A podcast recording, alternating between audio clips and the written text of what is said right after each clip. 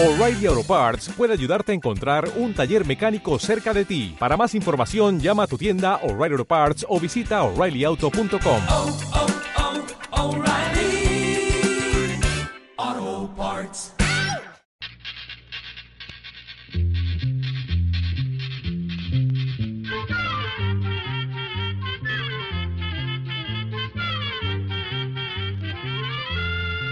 Llegó pa' llegó la escuela, llegó la escuela, llegó por radio.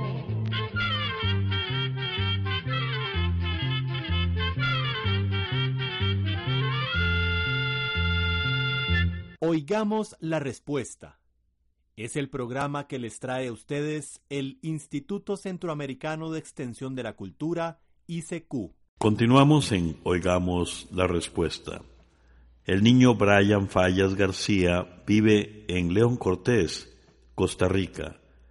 Su pregunta, ¿cuáles pueden ser las razones por las que los ojos se ponen rojos a menudo y cómo se puede aliviar este problema?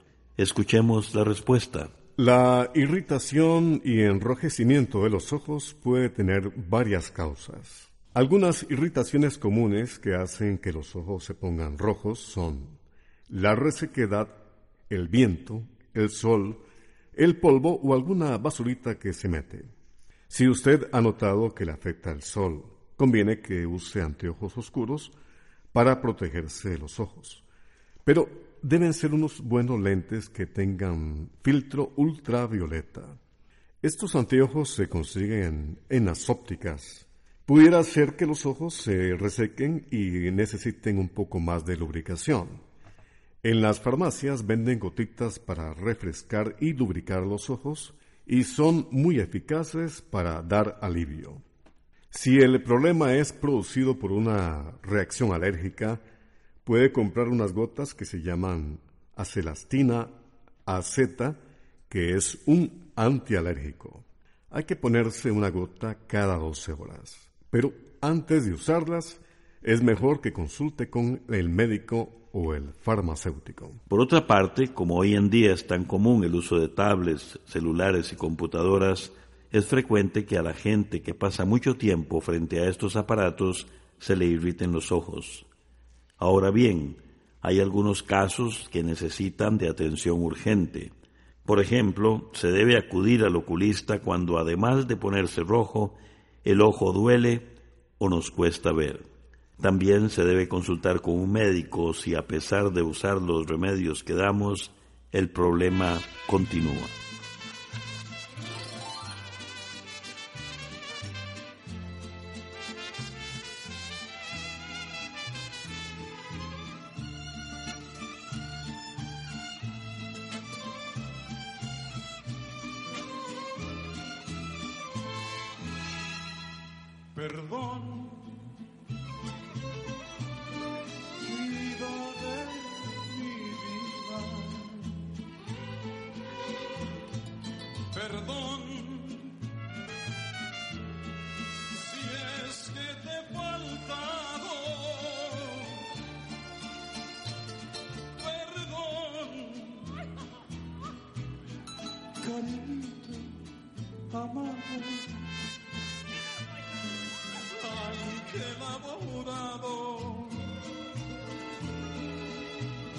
Dame tu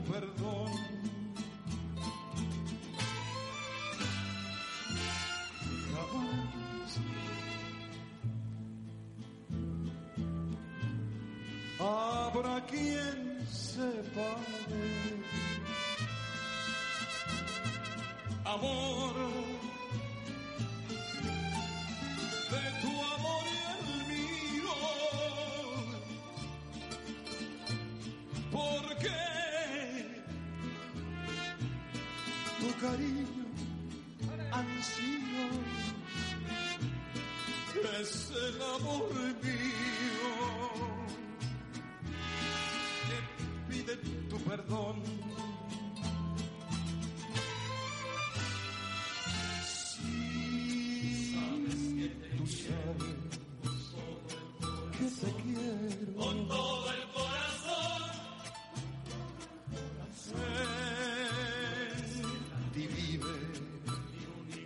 esperanza.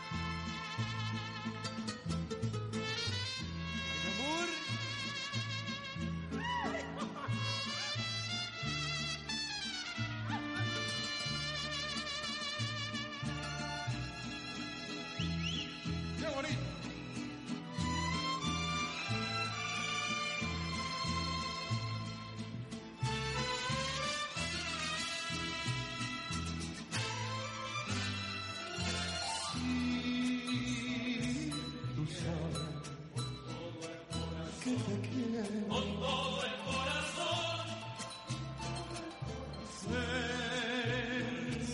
Vive la esperanza. Es mi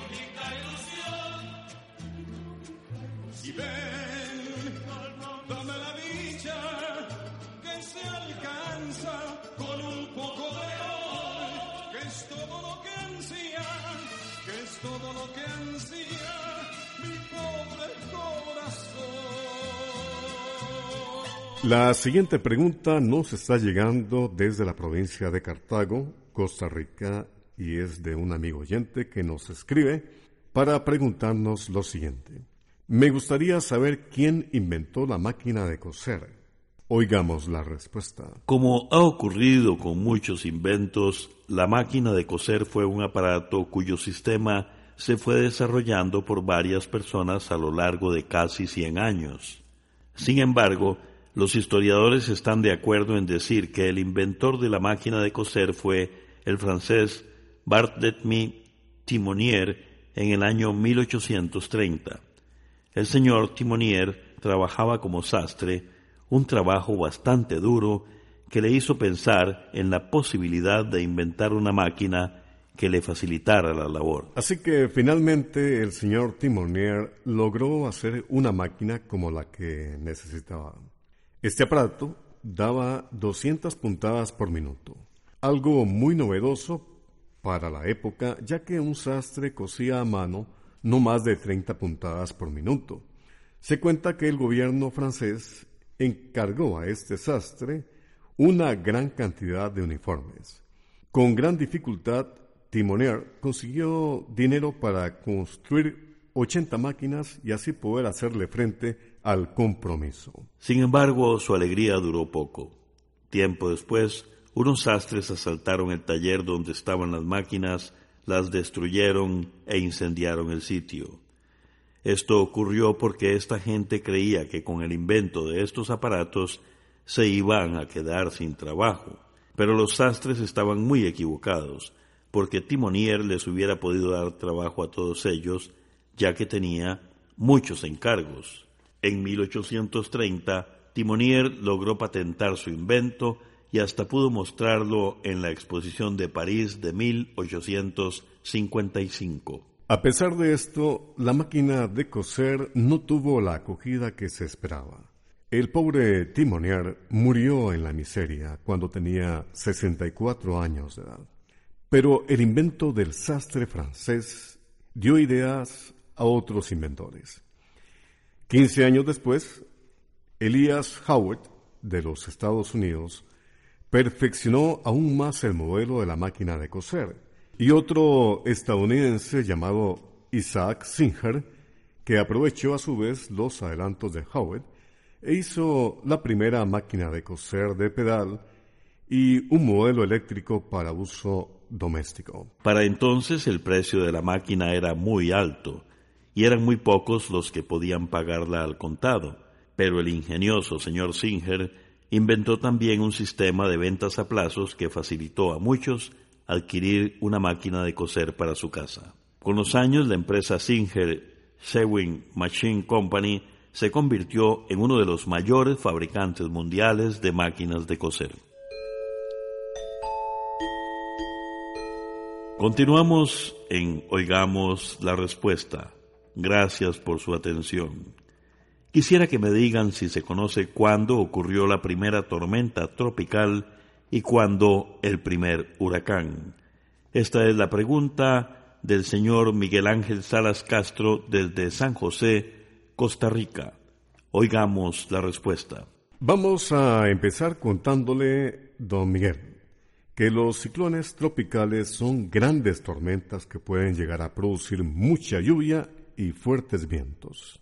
Dependiendo de la fuerza del ciclón tropical, se les puede llamar tormenta tropical o huracanes. En una tormenta tropical, los vientos pueden alcanzar los 120 kilómetros por hora, mientras que en los huracanes los vientos fácilmente alcanzan velocidades de hasta 320 kilómetros por hora y con esa velocidad pueden destruir todo a su paso. Es muy difícil saber cuándo ocurrió la primera tormenta tropical y cuándo ocurrió el primer huracán. Lo que sí se sabe es que han ocurrido desde hace millones de años. Posiblemente en épocas antiguas eran mucho más poderosos y frecuentes que en la actualidad. Los primeros registros formales de huracanes en el Atlántico empezaron a elaborarse en el año 1851 en los Estados Unidos. Desde entonces se han registrado cerca de 1.500 tormentas tropicales y unos 900 huracanes. Sin embargo, queremos aprovechar para contarle que hace como 10 años un geólogo de la Universidad de Luisiana en Estados Unidos realizó un interesante estudio. Este geólogo encontró arena de mar en capas profundas del suelo cercanas a lagos que están tierra adentro en México. Entonces dedujo que muy posiblemente hace como 3.500 años ya era común que se produjeran huracanes y tormentas tropicales en la zona del Golfo de México que con sus vientos llevaran la arena de mar a esos lugares. Por otra parte, hace como unos 2.000 años, los mayas usaban la palabra Uranquén para hablar de un dios creador. Además, conquistadores españoles como Yáñez Pinzón y Cristóbal Colón dejaron diarios en los que hablaban de severas tormentas en Santo Domingo, hoy República Dominicana y en Bahamas. Le estamos acompañando con el espacio Oigamos la Respuesta. Tenemos otra pregunta del señor Rommel Araya Martínez que nos llama por teléfono desde la provincia de San José en Costa Rica. Nos pregunta lo siguiente. ¿Cuáles son los secretos que guardan las islas de Nam Madol? Escuchemos la respuesta. Nan Madol es el nombre que recibe un grupo de casi 100 pequeñas islas artificiales que se encuentran cerca de la isla de Pompey en el Océano Pacífico. Nan Madol significa entre espacios y tiene ese nombre por los espacios que hay entre estas islas y por unas famosas construcciones de piedra que fueron levantadas hace aproximadamente 800 años. En la actualidad, Nang Madol es un sitio muy estudiado. Cubre más de 18 kilómetros cuadrados. El centro del lugar, donde se cree que fue el sitio más importante para los antiguos pobladores, tiene un área de aproximadamente kilómetro y medio de largo por medio kilómetro de ancho. Hasta la fecha no se sabe exactamente quiénes levantaron esas construcciones ni quienes hicieron los canales que unen las islas. Se cree que fueron hábiles albañiles y constructores que poblaron una isla cercana y que con avanzados conocimientos empezaron a construir la ciudad. Algunos científicos opinan que posiblemente esas construcciones fueron hechas para separar a la nobleza del resto del pueblo y que los muros y paredes levantados impidieron que vivieran todos mezclados. Como el origen de Nan Madol no es del todo claro, se han creado varias leyendas sobre su construcción. Una de estas leyendas cuenta que las piedras llegaron volando por medio de magia negra. Otras hacen referencia a que civilizaciones extraterrestres participaron en la construcción, pues pareciera imposible que los enormes bloques de piedra pudieran ser transportados a través del mar. Esto es algo que todavía intriga a muchos arqueólogos y que hace el mayor interés por este lugar, que también ha servido de inspiración para escritores de relatos fantásticos.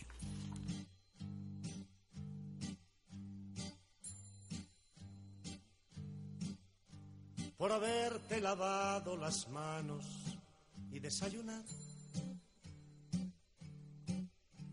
por haberte vestido tú solo, por haber dado un beso a mamá, por haber ido hoy al colegio, por haber compartido tus juegos. Hoy te voy a contar otro cuento que te gustará. Y el pequeño sonríe y abre los ojos y mira en silencio y va poco a poco buscando sus brazos y el padre lo besa y empieza su historia. Y el pequeño pregunta y el padre le cuenta y el niño lo escucha y el padre se inventa y el niño se duerme escuchando ese cuento y el padre comenta, te quiero por haberte tomado el jarabe que sabe tan mal por haber ordenado tus cosas, por haber aprendido a rezar, por haber regalado a María ese coche que tanto querías. Hoy te voy a contar otro cuento que te gustará.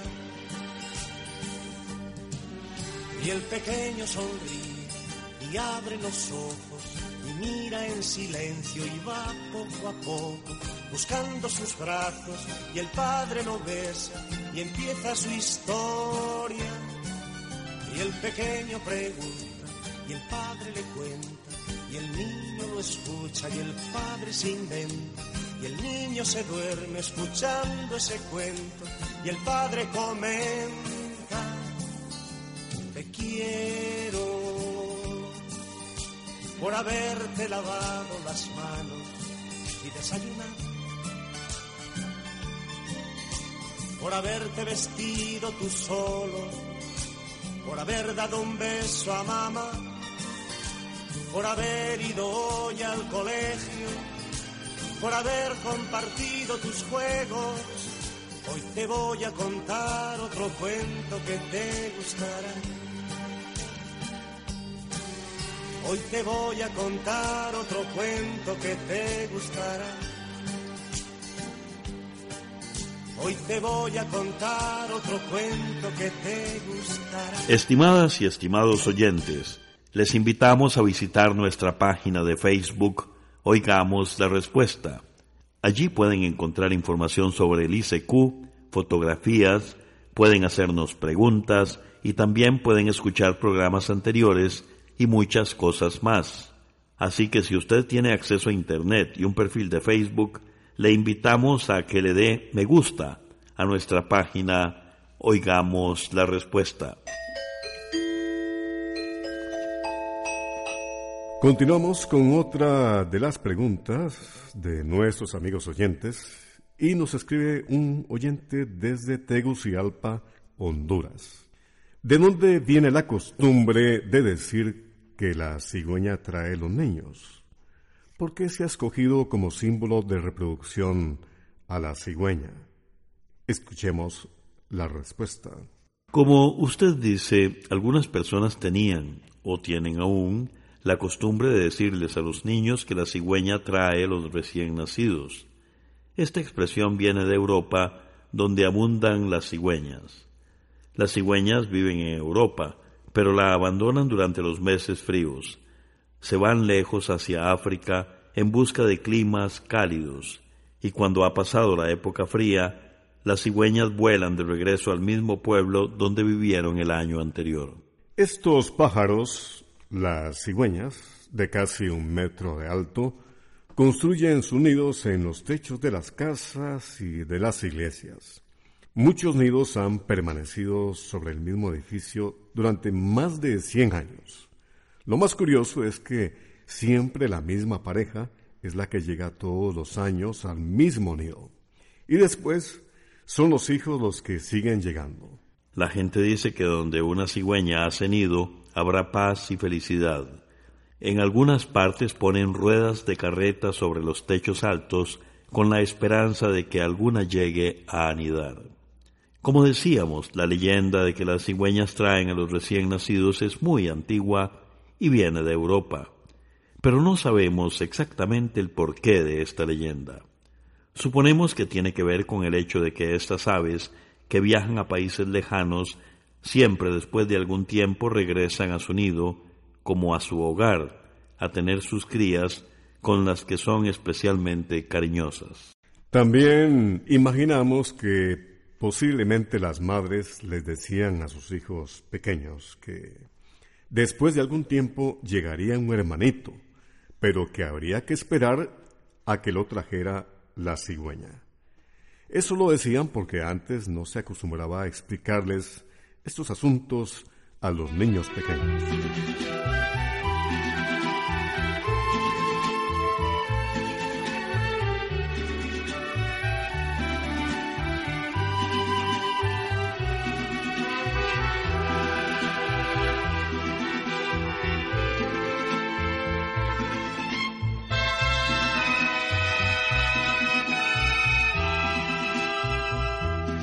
Después de ayer, ¿qué más queda en nosotros? Solo el amor que fue nuestro una noche. Todo pasó y no puedo olvidarte. Tu piel, tu boca vivirán siempre en mí. Pensar que ayer no le daba importancia cuando te vi. Yo buscaba mi juego, pero perdí porque solo recuerdo que yo te quiero y tú no estás. No quiero pensar que para siempre te perdí que encontrar tu juego ahora y ser feliz. Hoy comprendo que en el mundo solo una vez se quiere y es por siempre, solamente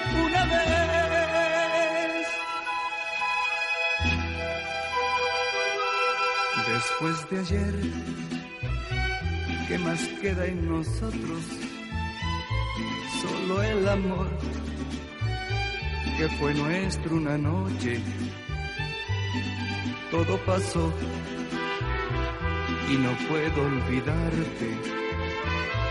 Tu piel, tu boca vivirán siempre en mí. La la la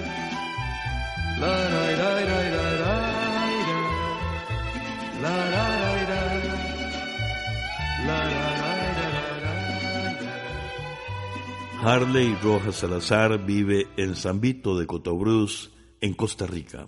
Su pregunta, ¿cuántos kilómetros cuadrados de área marina dentro del mar de Ross serán protegidos en los próximos 35 años? ¿Qué especies marinas se lograrán proteger? ¿Qué países se lograron poner de acuerdo para declararlo como la reserva marina más grande del mundo? Oigamos la respuesta. El mar de Ross queda en un lugar muy remoto cercano al polo sur de la Tierra, donde es muy difícil llegar. Se encuentra al suroeste de la Antártida, el continente más frío de nuestro planeta. El mar de Ross ocupa un área de más de dos millones de kilómetros cuadrados y se considera uno de los ecosistemas marítimos más importantes de la Tierra, ya que es uno de los pocos que aún no ha sido alterado por el hombre. Gracias al empeño de muchas personas, el Mar de Ross se convertirá en el parque marino más grande del mundo.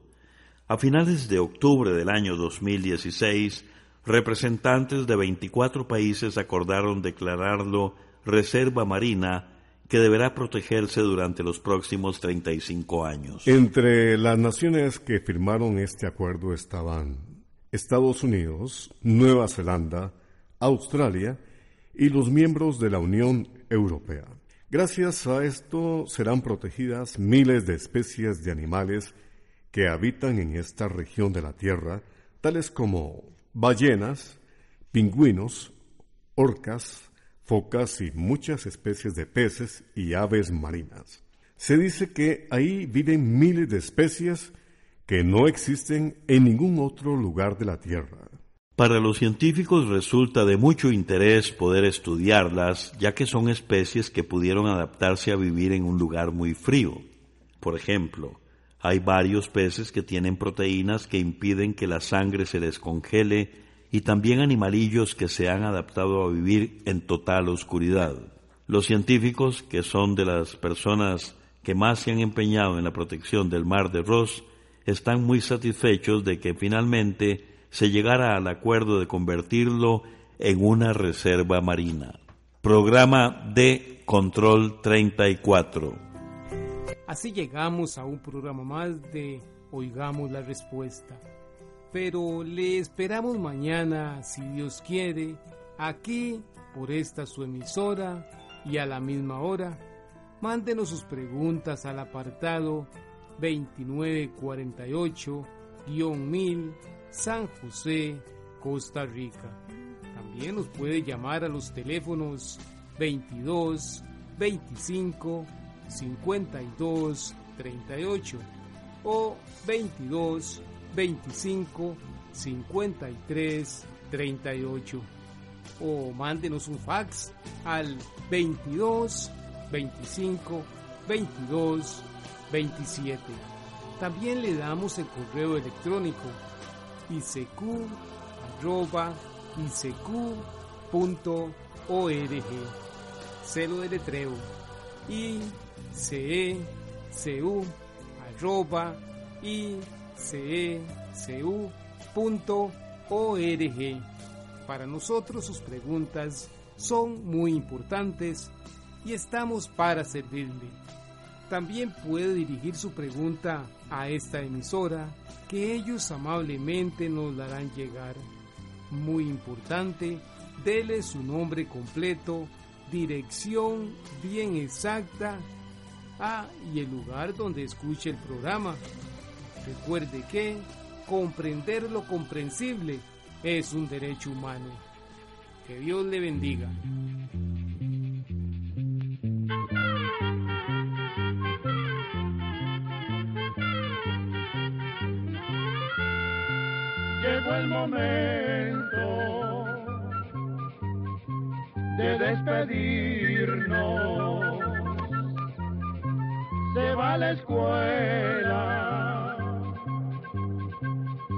Cantando